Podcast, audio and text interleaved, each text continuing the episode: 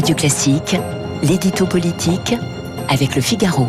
Et avec Guillaume Tabar. Bonjour Guillaume. Bonjour Augustin. Le placement en garde à vue d'un Afghan arrivé en France euh, suscite des interrogations euh, sur les limites du droit d'asile et ça déclenche une polémique euh, politique. Est-ce que c'est le retour de la question migratoire dans le débat français? Eh bien oui, hein, d'autant qu'on entre dans la pré-campagne présidentielle.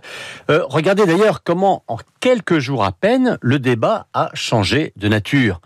Euh, il y a une semaine, nous étions dans l'émotion et l'indignation devant l'entrée des talibans à Kaboul. L'adhésion était unanime hein, à l'accueil de ceux dont la vie se retrouvait en danger pour avoir aidé des Français sur place. Les réactions humanitaires étaient partagées par tous.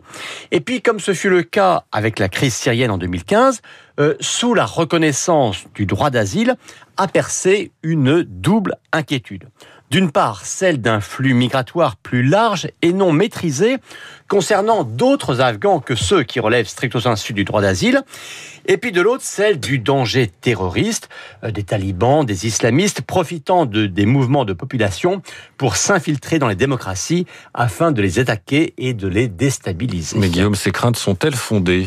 Bah, Écoutez, le fait que dès les premiers rapatriements, cinq Afghans aient été suspectés de proximité avec les talibans montre que oui, ce risque existe et que euh, dans la précipitation et le chaos que l'on a vu, il n'y a évidemment pas de risque zéro. Mais l'exécutif peut rétorquer de son côté que justement, ces soupçons ont été immédiatement identifiés et des solutions immédiatement mises en place. Euh, cela dit, hein, cet épisode est arrivé dans le cadre de 1000 rapatriements directement organisé et contrôlé par l'armée française. Ce sera évidemment bien plus compliqué en cas d'exode non maîtrisé euh, d'une partie de la population afghane. Et quelles conséquences politiques peut avoir euh, cette question migratoire sur l'image du président Emmanuel Macron? Ben, On voit que le chef de l'État se retrouve sous le feu de deux critiques contraires.